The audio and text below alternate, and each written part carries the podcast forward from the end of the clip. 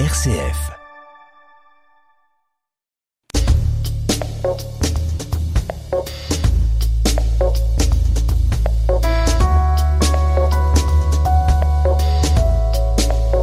Décryptage, Natacha Coq. Bonjour à tous, bienvenue dans Décryptage le 24 décembre, la veille de Noël. Je suppose que la plupart d'entre vous se voient déjà autour du sapin et ont des étoiles plein la tête, surtout qu'on sait maintenant que les conditions vont euh, redurcir dès dimanche, donc il faut euh, profiter de tous ces moments. Nous maintenant, ce sont des réflexions, des analyses et des différents avis de nos deux invités du jour dont on va euh, profiter. On a le plaisir d'accueillir Benoît Bourgine, professeur dans la faculté de théologie de l'Université catholique de Louvain. Bonjour Benoît. Bonjour Natacha. Peut-être pour nos auditeurs, est-ce que vous pouvez rappeler les les, cours? Alors, euh, à la faculté de théologie, euh, je m'occupe des cours de théologie, entre guillemets, dogmatique, c'est-à-dire de réflexion sur le Christ, sur la Trinité. Mais alors, euh, je m'occupe aussi d'autres cours plus aux marges, la relation à la science, et aussi un cours service dans d'autres facultés où je réfléchis avec les étudiants aux questions humaines fondamentales, c'est-à-dire comment construire un discours de sens, comment ils peuvent euh, retrouver des ressources pour trouver sens à leur existence. Bien, on comprend ce que vous êtes venu euh, faire dans Décryptage. Hein. Bienvenue en tout cas. On a aussi euh, le plaisir d'être accompagné par Vincent Delcor. On, connaît hein, Vincent Delcor, vous êtes le rédacteur en chef pour Catobel. Vous êtes aussi prof, hein, Vincent, c'est bien ça? Et je donne aussi quelques cours d'histoire, effectivement, à l'IEX et à, et Louvain. Ben, bienvenue euh, à tous les deux. Dernière émission de 2021. Donc, on va d'abord se concentrer sur euh, la réaction actuelle de l'Église face à la pandémie du Covid-19. On va ensuite ouvrir le débat sur l'influence que peuvent avoir les grosses institutions sur la population en général, surtout euh, dans la situation dans laquelle on se trouve à présent, abordant euh, la question de la euh, liberté. Juste après la pause, en seconde partie d'émission, on va revenir sur certains événements qui ont marqué la vie de l'Église cette année et qui vont continuer certainement à marquer en 2022. Et là, je vous parle du synode sur la synodalité et du rapport de la SIAS paru en octobre dernier. On ouvrira également le sujet. Troisième partie, on retrouve Vosum. Vosum, pouvez nous donner un indice sur Vosum Ce sera sportif. Ah, du sport. Et? Moi, ce sera plutôt un souhait. Ah bah voilà, on, peut lier le souhait au sport, mais ça, euh, on verra en fin d'émission. Et alors évidemment, il y a la chronique dimanche. D'habitude, c'est Pierre Granier qui nous ouvre les pages du journal, mais aujourd'hui, ce sera vous, Vincent Delcor, le rédacteur en chef carrément. Mais oui, Pierre est en vacances, il a bien raison, et donc j'essaierai de donner le goût, donner envie à nos lecteurs d'ouvrir eux-mêmes le journal dimanche à mon avis, ça ne sera pas un essai. Hein. Mon avis, ça, ça ira et ça, ça force, je veux dire forcer, c'est peut-être pas le bon terme. Hein. Ça donnera envie aux, lecteurs d'ouvrir leur journal. Bon, premier sujet, on se lance. Pandémie, Covid-19, nouvelle vague Omicron. Combien de fois on entend ces mots par jour? Ce 26 décembre, il va encore falloir se plier à de nouvelles mesures restrictives anti-Covid. Elles vont de nouveau impacter euh, beaucoup de monde, mais là, je vous renvoie à d'autres médias pour euh, en connaître euh, et en savoir plus. Alors, depuis de longs mois, on entend énormément de réactions de politiciens, d'experts de la santé. D'ailleurs, il y en a qu'on commence à bien connaître, hein, qu'on voit souvent à la télé. Hein. Mais l'Église là-dedans, est-ce qu'on l'entend assez? Est-ce qu'on la voit assez? Alors, je m'adresse d'abord à vous, Vincent Delcor, parce que vous vous avez sans doute euh, une, vision des choses euh, un peu plus ouverte que nous. Comment elle réagit et elle agit, l'Église, aujourd'hui actuellement? Rappelons d'abord que l'Église, c'est la communauté des chrétiens, c'est la communauté des baptisés. Et je dirais, ils sont euh, des personnes comme les autres.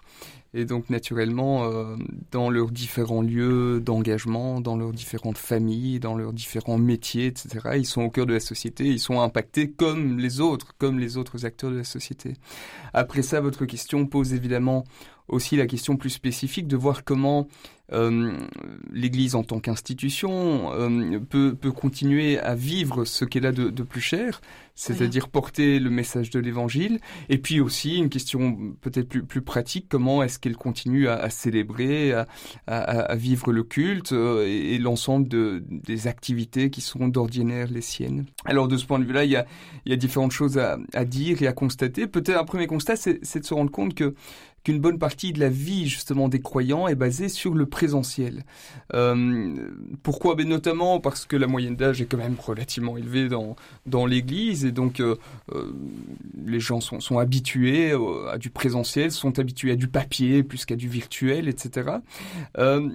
et puis un autre élément, c'est parce qu'une partie de ces activités sont, sont liées à quelque chose de, l'ordre de l'expérience, de l'ordre de la confidence, quand, de l'ordre du partage, quand on pense aux différents sacrements, quand on pense au temps d'accompagnement, au temps de célébration. Euh, la, présence est quand même euh, au, cœur de, euh, la vie du croyant et de la vie des communautés. Et de ce point de vue-là, on peut quand même se rendre compte que les, mois qui, qui ont passé ont quand même été assez rudes pour cette Église-là à ce niveau-là en tout cas, euh, et que certes un certain nombre de choses ont basculé en distanciel avec avec efficacité, avec rapidité, mais un certain nombre de choses se sont tout de même aussi éteintes euh, ou ont été mises au ralenti. Et une vraie question, c'était de voir comment elles allaient pouvoir être euh, éventuellement ressuscitées dans les périodes entre les vagues. Euh, et de ce point de vue-là, il est sans doute un peu tôt pour faire une évaluation qui serait qui serait un, peu solide, un peu sérieuse, un peu quantitative, euh, chiffrée. Euh, mais l'impression que j'ai qu'un certain nombre de, personnes peuvent avoir, c'est qu'il y a eu là comme ailleurs un effet d'accélération, c'est-à-dire qu'un certain nombre de, de, lieux qui étaient vivants, eh bien, le sont restés, ont été créatifs et sont toujours vivants et le resteront sans doute au-delà de la pandémie, tandis qu'un certain nombre de lieux qui étaient fragiles, euh, qui étaient peut-être dans une forme de déclin, eh bien là, les, les, les déclins se sont accélérés et, et, et un certain nombre de, de communautés euh, se sont très fortement fragilisées et ne se remettront peut-être pas euh, de cette crise pandémique. Quand j'entends Église, j'entends aussi les évêques, les autorités en, en, Belgique. Par rapport à ça, je vais peut-être vous poser la question, Benoît. Alors, euh, c'est vrai que euh, l'Église, comme l'ensemble de la société, a subi et elle a réagi comme elle a pu.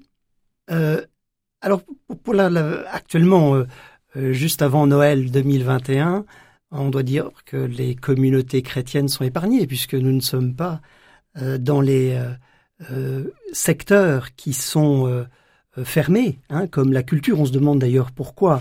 Euh, il y, a, évidemment un arbitraire que personne ne peut nier sur le fait que euh, les concerts, les théâtres, les, euh, les cinémas soient fermés et que les, les, euh, les lieux de culte, on s'en réjouit, ne soient pas fermés.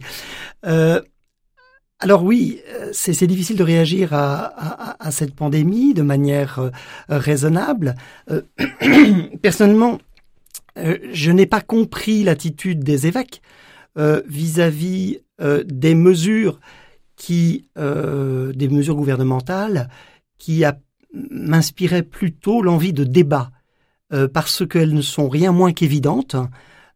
et il me semble que l'Église n'a pas à relayer euh, des mesures de santé publique quand ce n'est pas sa compétence et surtout quand manque au niveau de la société civile euh, un véritable débat.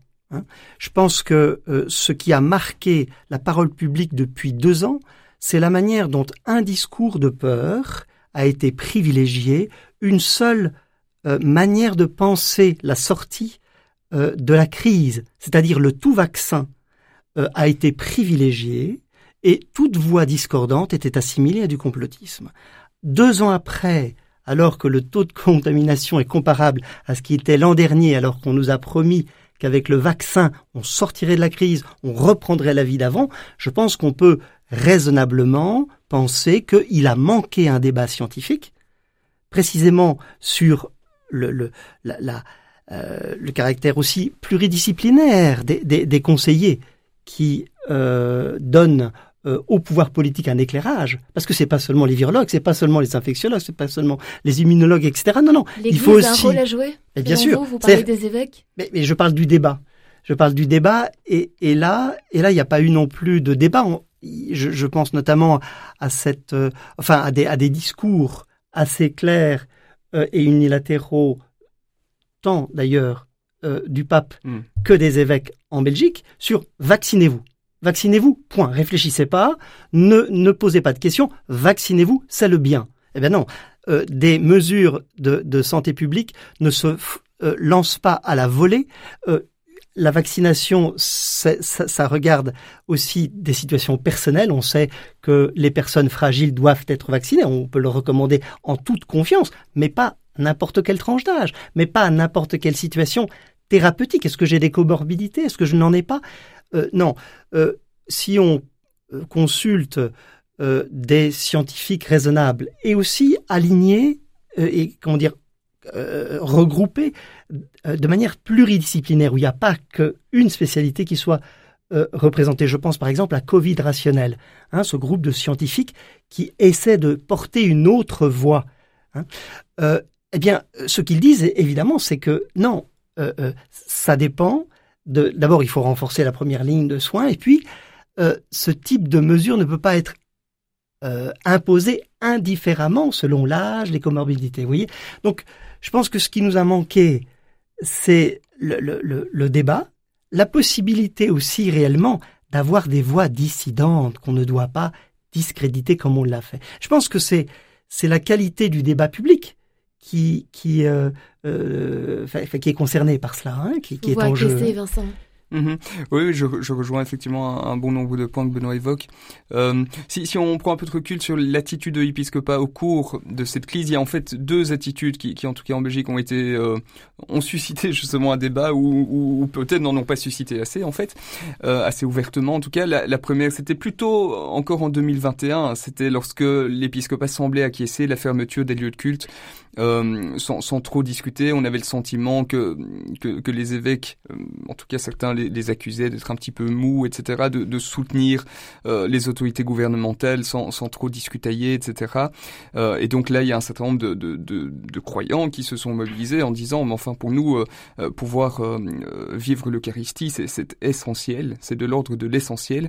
Et donc, on aurait aimé avoir des évêques un peu plus combatifs sur cette question. C'est un premier élément. Le second sujet débat, c'est effectivement la, la, prise de position de, des évêques sur la question de la vaccination. Et là, on a eu euh, ben, finalement le pape François qui lui-même très tôt a donné le ton euh, et de manière très forte, très clair en disant vaccinez-vous, c'est un acte de charité.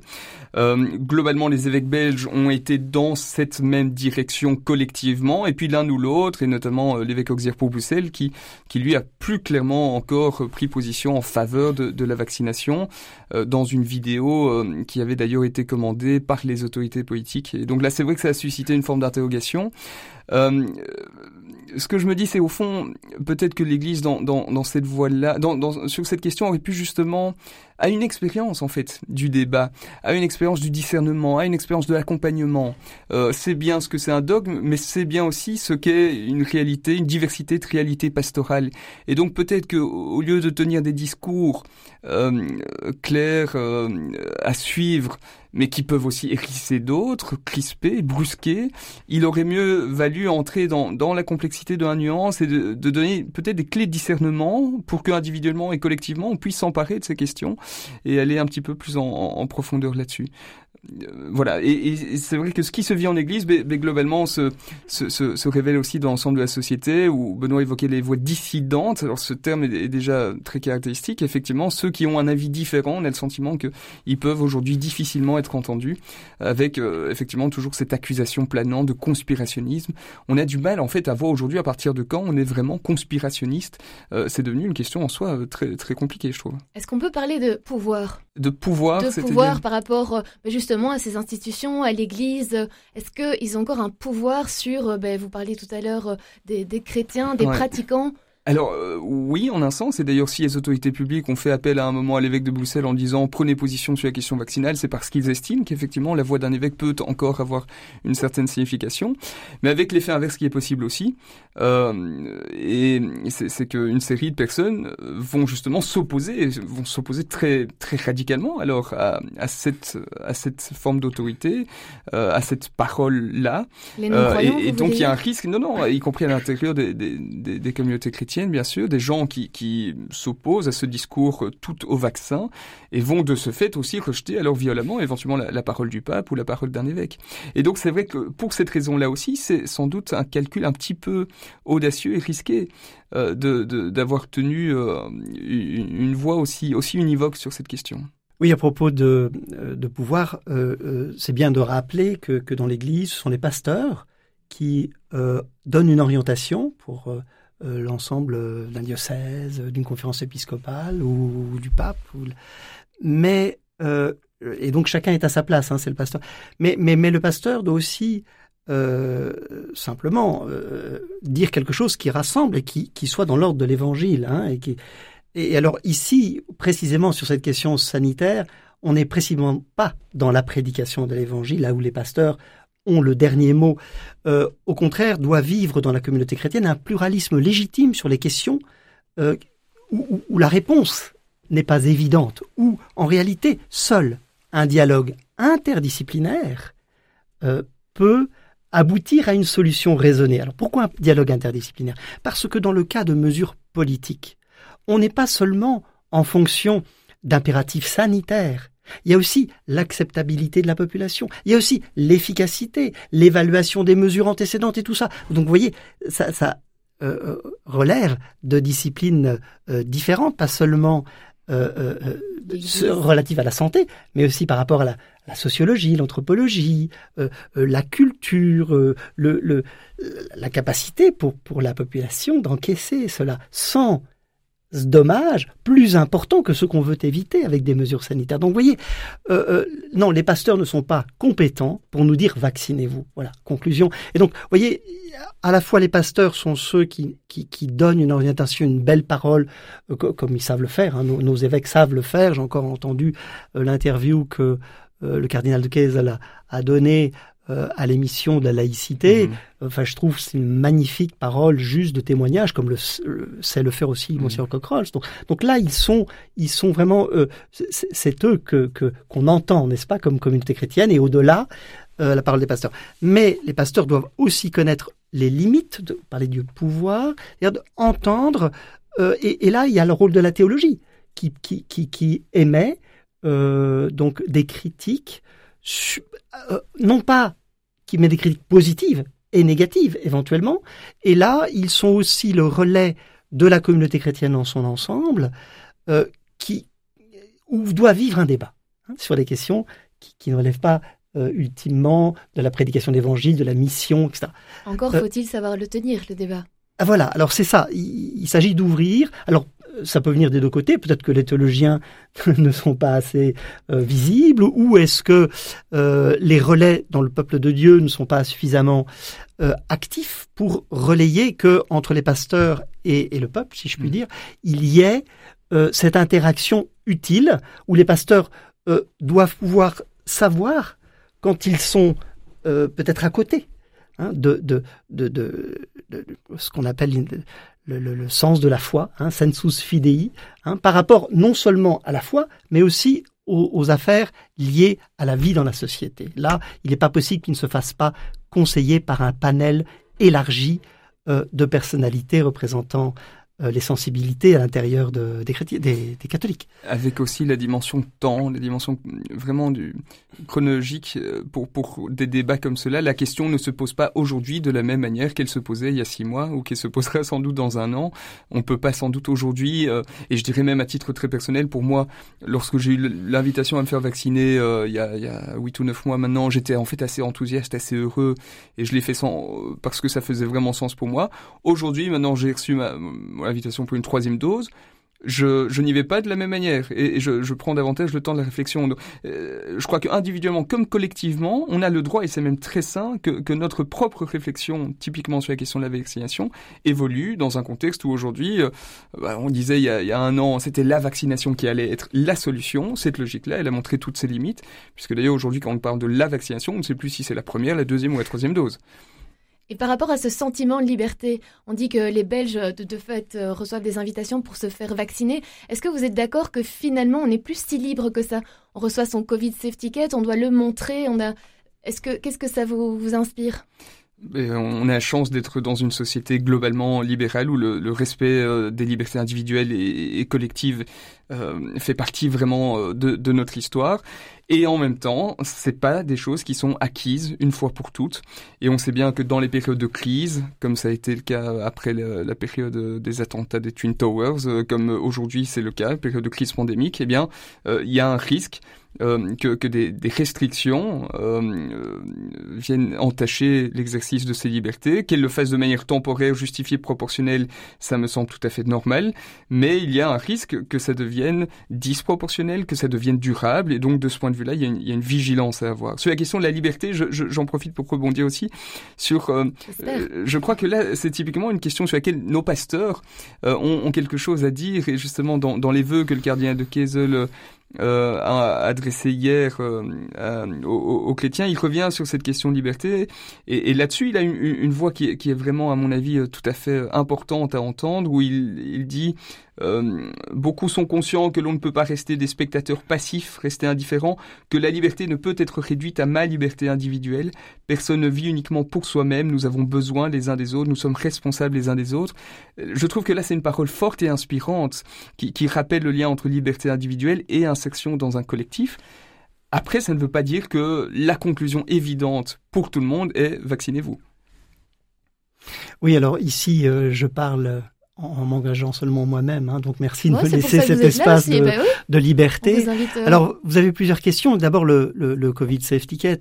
Et, et, euh, et, et là, euh, ma, ma, ma, je crois que euh, il faut dire que c'est une euh, du point de vue des libertés fondamentales, c'est une hérésie, c'est-à-dire qu'il y a une discrimination euh, qui n'est pas fondée sur une obligation légale. C'est-à-dire que ceux qui sont discriminés socialement, ils sont marginalisés socialement, ne pas aller au musée, ne pas aller au restaurant, euh, ne pas aller au cinéma.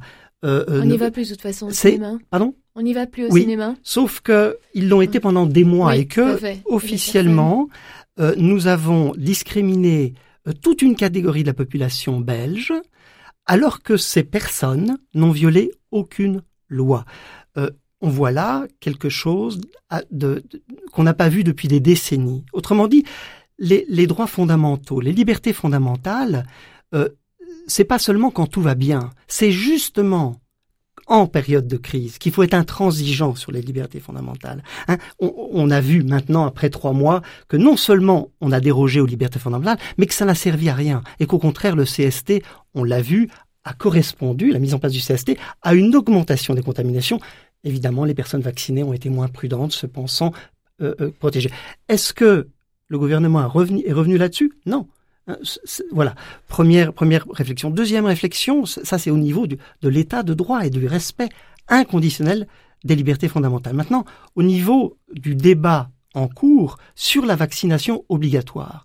Alors là, euh, donc Vincent a fait allusion à une conception de la liberté qui devrait être mise en tension avec une idée de la solidarité, c'est-à-dire d'une liberté collective. On n'est pas libre tout seul, mais il faudrait faire attention au groupe. Et avec cet argument, qui est en fait un sophisme, puisque euh, euh, une liberté fondamentale euh, garantie par les droits de l'homme sont inconditionnels. L'homme, l'humain, doit toujours être traité comme une fin, jamais comme un moyen. Hein. autrement dit, quand euh, on pense d'abord se faire vacciner par solidarité, non, on sait bien que c'est une protection individuelle, mais, qui n'a pas d'effet sur la, la, circulation du virus. Pas, en tout cas, elle, ne l'a pas montré euh, massivement. Donc, euh, non, il faut pas mettre en balance ces deux-là. Pourquoi? Parce que justement, c'est le principe des totalitarismes de conditionner la liberté individuelle, le respect d'un individu. On pourrait ne pas respecter la liberté d'un individu pour le bien de l'ensemble. Hein. Comme disait Lénine, on fait pas d'omelette sans casser les œufs. Ça veut dire que on peut, au bénéfice du grand soir, d'une société euh, euh, réconciliée avec elle-même, éventuellement bah, liquider euh, une partie de la population. Alors évidemment, c'est pas ce, raisonnement qu'on qu'on traite, mais, mais en fait, en forçant le trait, si ça ressemble à ça. Par exemple, pour vacciner les enfants, on est en train de dire oui, mais euh, euh, ça va être bien pour la, population générale. Alors que même les enfants n'ont pas de bénéfices individuels. Alors là, on est clairement dans une évolution très récente de la jurisprudence des communautés d'éthique qui commence à euh, faire des exceptions, mais, tout à fait euh, inédites, sur le respect inconditionnel de tout homme, de toute femme, de tout enfant, quel que soit son âge. On ne peut pas instrumentaliser euh, un humain en fonction de sa dignité, en fonction d'un objectif collectif. Et c'est là où le sophisme apparaît entre le respect inconditionnel de tout homme, toute femme, euh, à qui on ne doit pas nuire, même pour profiter à quelqu'un d'autre, et surtout sans, lui demander son avis, n'est-ce pas Rendre la vaccination obligatoire pour des enfants qui peuvent pas, c'est absolument euh, euh, inepte, inepte. Hein, en fonction d'un bien espéré, dont on a vu que ces certitudes scientifiques devaient être interrogées. Hein, donc vous voyez, là, là on est dans une dégradation de l'état de droit, dans le respect des libertés fondamentales d'une part, d'autre part un recul des principes moraux euh, qui remontent euh, bien en deçà des Lumières, mais qui a été exprimé par Kant. Hein. On ne traite jamais un homme, une femme, comme un moyen, toujours comme une fin. Bon, vous disiez qu'il y avait beaucoup de choses sur lesquelles euh, il fallait réagir, mais je pense que Vincent a beaucoup de choses aussi sur lesquelles bah, réagir maintenant. En tout cas, je suis un point, en tout cas, de dire cette idée de, de, lien entre liberté individuelle et, et, et, et, et liberté enfin ou plutôt et, et, et, bien commun, quête du bien commun, euh, se pose aussi par exemple au niveau du masque. Euh, par exemple, on peut se dire moi j'ai pas besoin de porter le masque parce que euh, je ne me sens pas en insécurité, mais lorsque je vais rencontrer des personnes qui sont fragiles, eh bien je porte le masque. Donc pour moi la question ne se pose pas que au niveau du vaccin, on peut la prendre à un niveau euh, plus pragmatique. Et, je trouve que, que, cette idée de, de mettez votre masque pour protéger les autres est une des plus belles paraboles, je trouve qu'on a pu voir éclore durant euh, durant cette pandémie, où l'idée n'est pas d'abord de se vacciner, de se protéger soi-même, mais bien d'être engagé dans une société qui, qui ensemble essaie de, de, de battre ce, ce, virus. Là, on est d'accord. On, on, Là, on, on se rejoint. Sur le masque, oui. Euh, le masque est, est évidemment beaucoup moins, euh, est peut-être un peu dérangeant et contraignant, mais évidemment, euh, scientifiquement, il, médicalement, il pose moins d'inconnus, d'incertitudes ou, ou, de dangers que, que, que l'idée même de vaccin, bien sûr. Bon, on va rester sur ces mots-là. On en aurait bien parlé pendant toute l'émission. Je vois que vous aviez énormément de choses à dire, mais il y a un, un second sujet à attaquer. Puis on a aussi d'autres choses à entendre. Hein. Je vous propose d'écouter maintenant euh, Clara Luciani. Ça vous dit quelque chose? Euh, non. non. non. Bon, bah écoute, alors on, on, va, on va la découvrir. La, la chanson s'appelle La Grenade. Je vous propose d'écouter ça tout de suite. Et évidemment, on revient juste après. Ne bougez pas.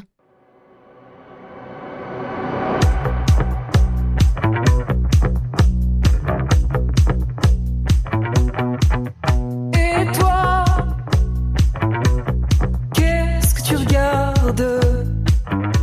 T'as jamais vu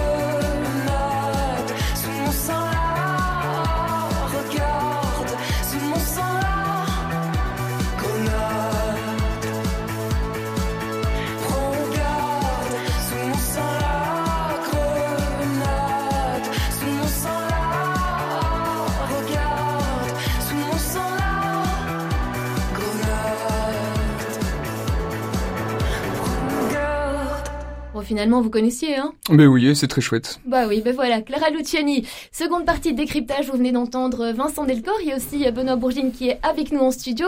Alors quand on arrive à la fin de l'année, on a toujours envie de faire une rétrospective des événements qui ont marqué euh, celle qui vient de s'écouler, surtout dans les émissions euh, radio. Là, on est les spécialistes. D'ailleurs, c'est ce qu'on va faire tout de suite en se concentrant euh, sur celle de l'Église. Enfin, on va surtout s'arrêter sur deux gros dossiers. Je sais pas si dossier c'est le mot le plus adapté. Je ne pense pas d'ailleurs. Je vois Vincent, vous n'avez pas l'air vous trouvez pas ah ça oui, ça me dossier, va, ça me dossier, j'utilise quand même ce mot, allez. Donc c'est le synode sur la synodalité et le rapport de la sieste. Alors ça fait quelques mois qu'ils sont au cœur de l'actualité. Si vous y prêtez attention, eh bien ces deux sujets, euh, ils sont encore bien présents. On a déjà eu l'occasion de les analyser en détail. Hein. Là, on va se poser euh, d'autres questions plus générales, de regarder leur évolution euh, par exemple. Je vais d'abord vous poser une question bien générale, messieurs. Pourquoi est-ce qu'on ressent le besoin de faire des bilans comme ça en fin d'année? Euh, alors je sais pas je sais pas vraiment répondre à cette question. En tout cas, ça me semble, ça me semble utile et pertinent euh, dans une société où tout va si vite. Hein, ça, c'est quand même euh, devenu de l'ordre de l'évidence, ce phénomène d'accélération qui a été quand même bien mis en évidence et, et dont on est victime individuellement et collectivement. Avoir comme ça quelques occasions pour s'arrêter euh, faire le point, relire un petit peu ce qui s'est passé, essayer de mettre en perspective et puis et puis voir un petit peu ce qu'on a envie de faire par la suite.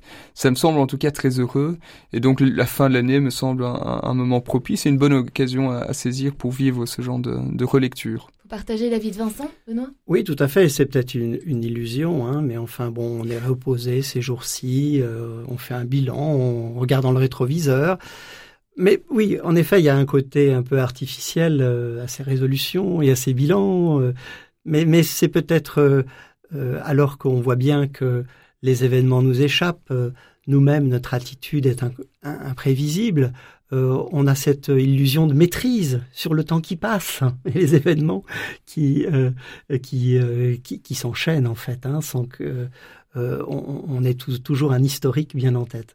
Mon premier sujet qu'on va aborder, c'est le synode sur la synodalité. On en a déjà beaucoup parlé, mais je vais quand même faire un, petit rappel pour nos auditeurs. Il s'est ouvert donc à Rome le 9 octobre dernier. Il s'achèvera en 2023 au Vatican.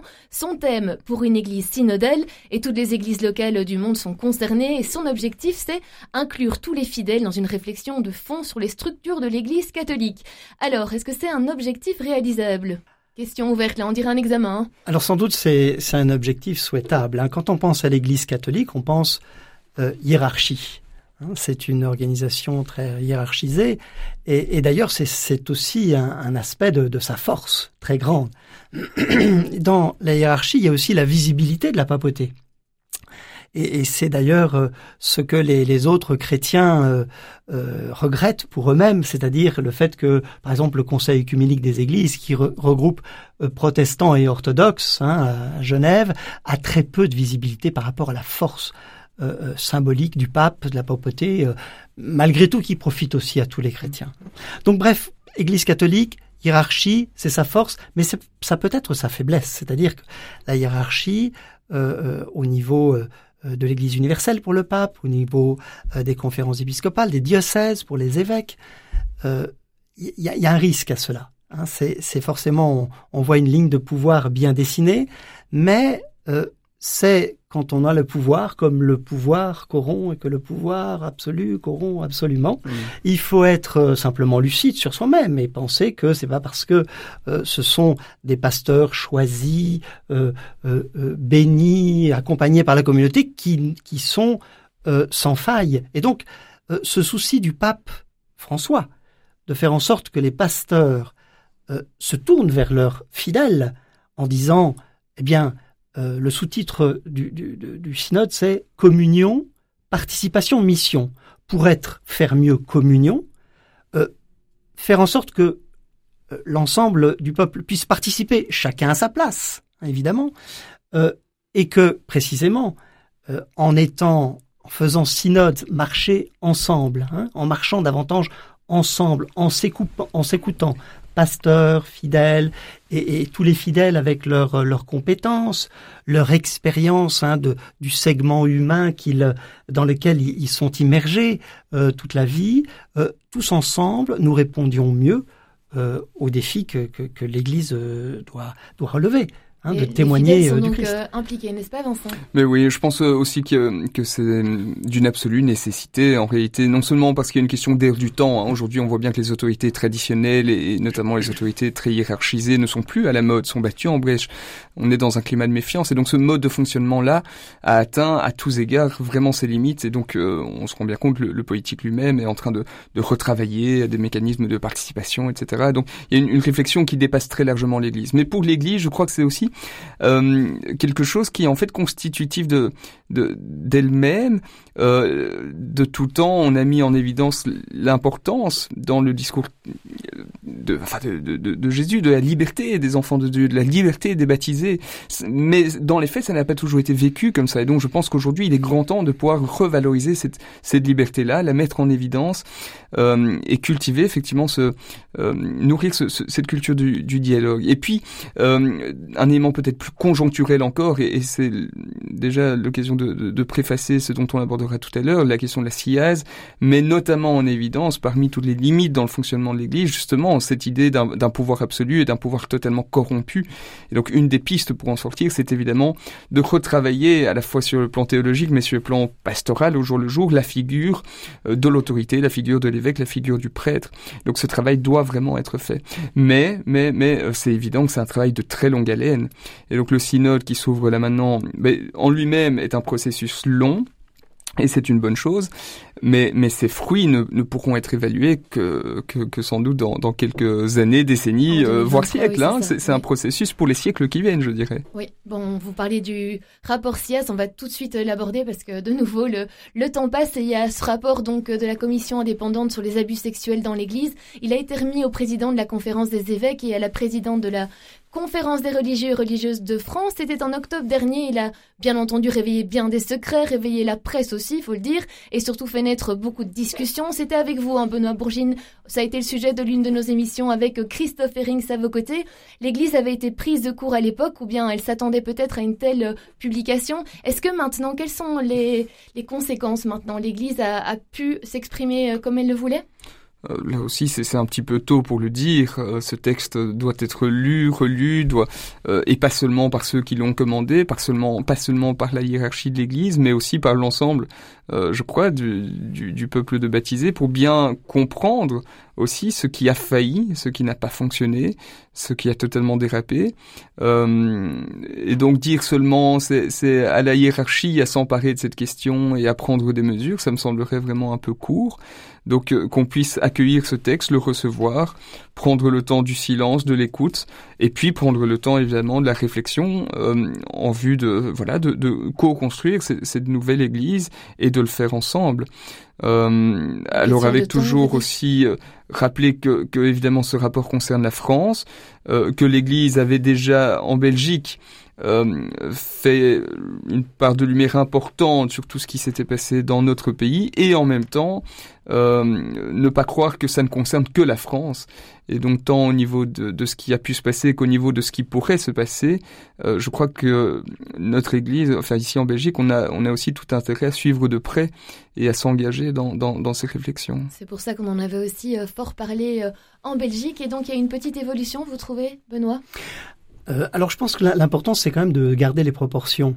Euh, c'est vrai que 1950-2020 euh, pour la France, 216 000 victimes de prêtres religieux et religieuses.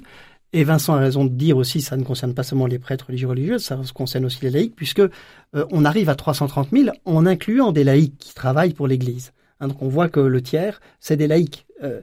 Alors voilà. Et, et, alors là, il y a une petite question aussi. on inclut euh, les laïcs dans, ce compute. Euh, du coup, ça alourdit. Hein. Alors, c'est évidemment sidérant ce chiffre. C'est totalement scandaleux euh, puisque c'est en se parant des atours du religieux qu'il y a un abus sur des personnes faibles. C'est insupportable et est aussi insupportable et dénoncé par le rapport à juste titre. Ce, cette politique du silence qui préfère alourdir le poids des victimes pour ne pas mettre euh, l'institution en défaut. Alors ça, je crois qu'on on a vraiment tourné le dos à cette attitude inqualifiable. Hein. Mais alors, je voudrais dire, oui, euh, remettre les choses en proportion parce que euh, euh, à suite de ce rapport, il y a eu des, discours qui, accablaient l'Église, mais vraiment, elle n'a fait que du mal, etc. Attention, ça, reste quand même 2,5% euh, sur l'ensemble des prêtres religieux religieuses. 2,5%. L'ensemble des prêtres religieux religieuses euh, se voit ainsi euh, euh, discrédité d'avance, d'emblée. Tu es prêtre, tu es religieuse, tu es religieuse, pour les méfaits d'une partie, d'une proportion de la population euh, qui, qui, existe aussi dans la population générale. Hein. Et, et, et, là, euh, la SIAZ peut-être aurait pu, dans son rapport, manifester qu'en réalité, euh, elle dit c'est le groupe, c'est l'association qui a le plus euh, de, euh, de victimes par rapport aux autres associations. En réalité, c'est d'abord dans la famille, n'est-ce pas hein et, et, on obtient ce chiffre défavorable seulement en ajoutant les écoles privées, les mouvements, etc. Et, et, donc on n'est pas tout à fait égaux là. Donc voilà, simplement pour dire qu'il faut remettre les proportions. Euh, le rapport va permettre évidemment à l'Église de France d'améliorer ce qui a été euh, vraiment mal fait aux dépens des victimes, euh, mais en même temps, il faut euh, aussi raison garder sur les véritables proportions. Il y aura toujours des personnes malades.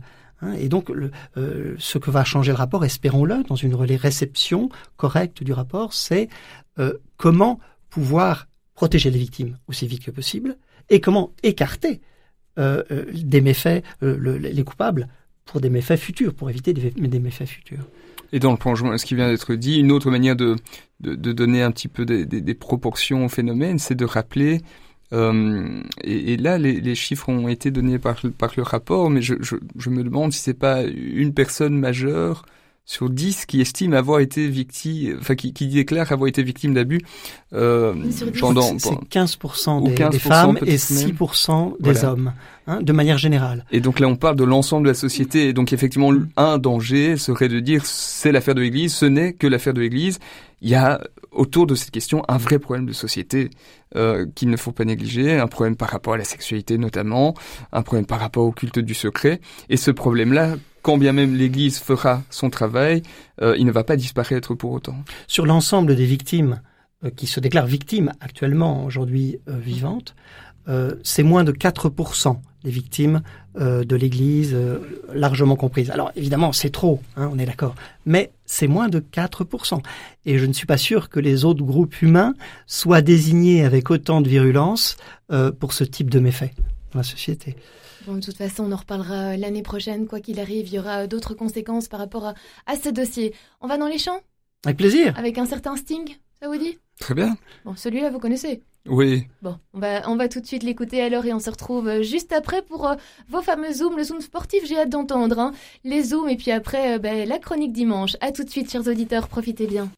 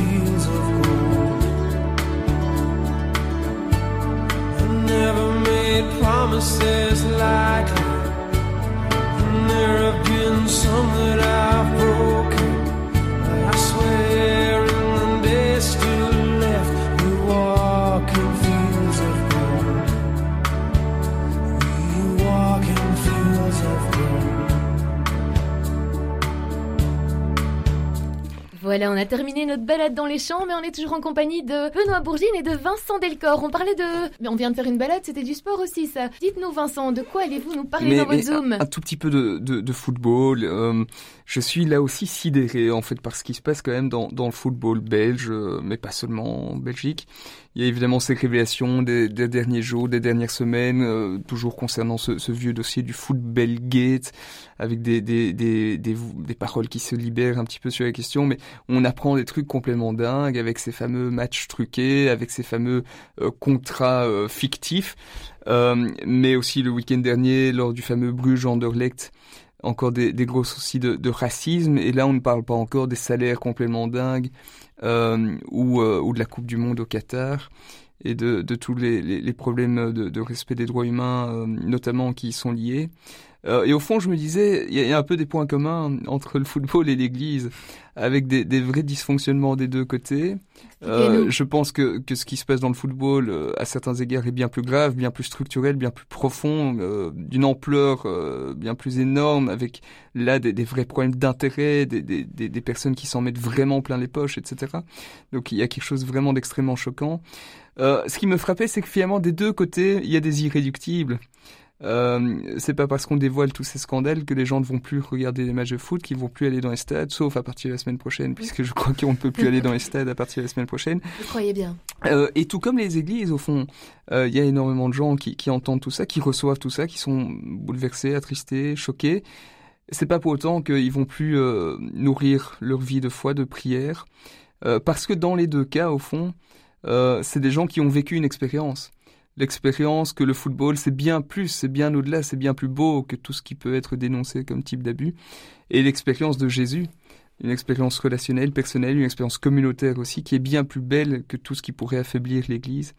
Et donc voilà, euh, peut-être un petit clin d'œil à, toutes ces à tous ces, supporters ou ces fidèles qui restent un peu fous, qui continuent à aimer, mais qui ont pourtant un, un vrai travail aussi euh, d'engagement pour co-créer ces univers un peu plus sains des deux côtés.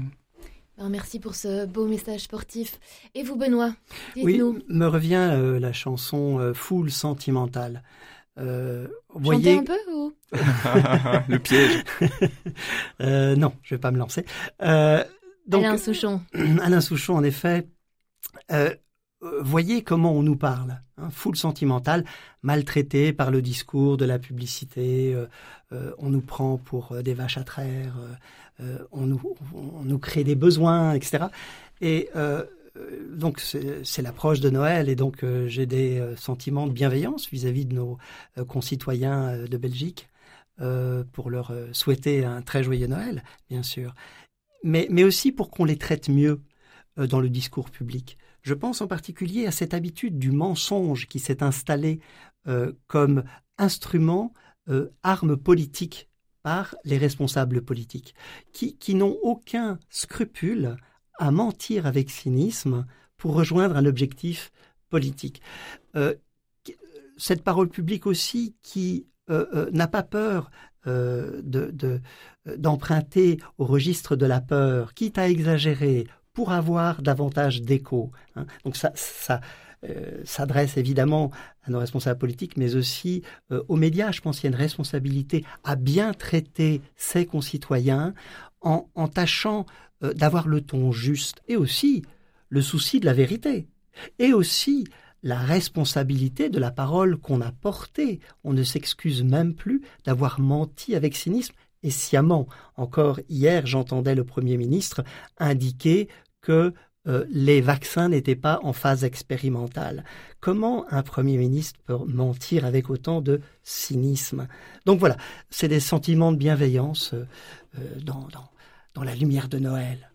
Oui, vous nous avez mis Alain Souchon en tête. Mais maintenant, euh, Vincent Delcor doit nous dire ce qu'on trouve dans le journal dimanche de cette semaine. Euh, Vérité, médias, tout ça, tout ça. euh, on a un peu la pression, hein, Vincent. Euh, oui, bah, en tout cas, on essaye hein, de trouver ce, ce fameux ton juste, euh, et, et c'est pas évident, mais, mais effectivement, c'est euh, un souci euh, que nous avons ici chez Kettlebell et qu'on continuera à cultiver en, 2022, tout en ayant l'humilité de reconnaître que parfois on se plante. Euh, et, ça aussi, ça fait partie de, je pense, de, l'importance de, prendre soin de la parole. Euh, alors dans Juin Dimanche, ben, je, je l'ai sous les yeux. Noël, comprendre le sens de la fête, c'est la une. C'est aussi le sujet du dossier qu'on trouve en, en pages 14 euh, et 15. Un dossier qui, qui s'intéresse à un certain nombre de traditions. Euh, de Noël euh, qui vont eh bien depuis la rose jusqu'à jusqu'à l'étoile et, en passant par la crèche évidemment. Euh, avec la, petite question qu'on s'est posée, c'est au fond d'où viennent ces traditions? Sont-elles d'origine chrétienne ou pas? Avec parfois un peu un, un, mix entre les deux évidemment. De revisiter ces traditions, peut-être que c'est une bonne lecture juste avant de de, de, de, de, dresser la table, de, de, poser la bûche ou de, ou de préparer la crèche si ce n'est pas encore le cas.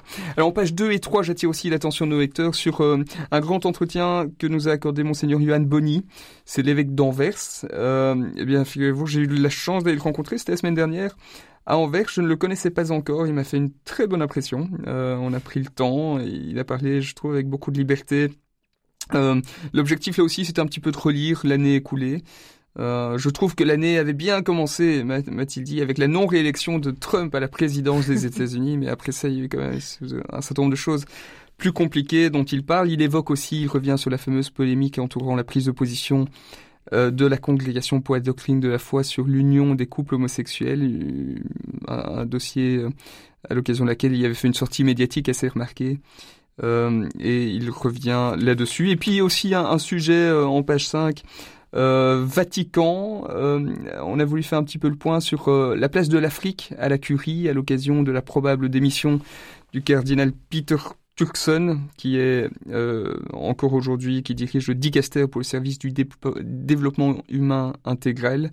Et donc c'était l'occasion d'un petit peu s'interroger sur euh, sur la, la place et le poids et l'influence du continent africain, qui est le plus important en termes de, de, de nouveaux catholiques chaque année, mais sur la place au sein de euh, la curie romaine, une place qui est qui est finalement un petit peu moins importante que celle qu'elle a pu être sous euh, sous Jean-Paul II. À découvrir donc dans Dimanche. Journal Dimanche de la semaine. Bon, on va finir en musique. Je vous propose d'écouter un petit extrait et je ne vous dis pas ce que c'est ni... tout de suite, écoutez bien.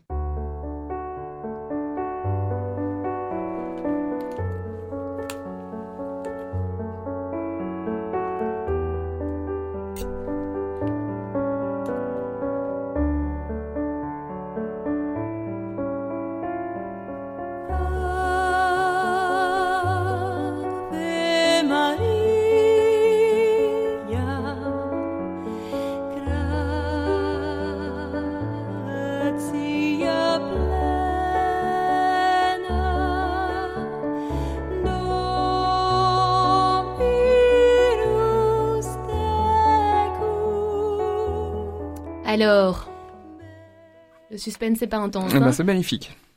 Mais le titre? C'est un Ave Maria?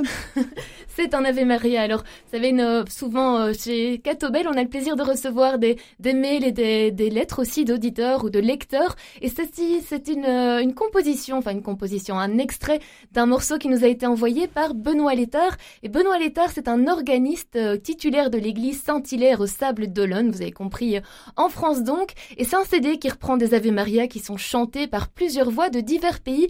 Alors, si vous voulez le découvrir, eh bien, vous allez sur notre site catobel.be vous savez, nos émissions euh, décryptage sont chaque fois reprises sur le site. Eh bien, euh, vous allez sur celle d'aujourd'hui et vous retrouverez le lien pour écouter euh, toutes les autres chansons et se laisser porter sur différents Ave Maria. Benoît Bourgine, Vincent Delcor, un tout grand merci en tout cas d'être venu ben, nous donner vos différents avis, partager avec nous vos pensées. Qu'est-ce que vous souhaitez à nos auditeurs pour l'année à venir ou même pour Noël hein? Alors du temps, du silence, du, du, repos, de la, du retrait. Et puis, et puis quand même une, bonne petite bûche. Hein. Ah, joli. Et vous Soigner, soigner le lien, euh, se revoir en famille avec des amis. Euh, et puis pourquoi pas ouvrir la Bible on, y fait plein de surprises. En, mangeant la bûche. c'est tout à fait autorisé. Bon, ça va, mais retenez en tout cas qu'il faut, enfin il faut, on s'entend, manger la bûche avec plaisir, avec peut-être la Bible devant soi et, la lire aussi hein, à la famille autour de nous, non mmh, C'est aussi une bonne chose à partager. Des lectures de la Bible. Les quiz, des quiz bibliques. Mmh. Oui, là, ça devient. Euh, après, vous allez nous dire jouer au foot avec la Bible. Bon, ben, encore un, tout grand merci à tous les deux pour votre participation. Et chers auditeurs, un grand merci aussi d'avoir été à nos côtés durant euh, toute cette année. On vous retrouve évidemment euh, l'année prochaine, en 2022, enfin, dans deux semaines en tout cas. Et alors, ben, je vous souhaite aussi plein de bonnes choses, de très belles fêtes de fin d'année. Et prenez soin de vous, comme on le dit depuis le début, depuis plusieurs mois. Surtout, prenez soin de vous. À bientôt.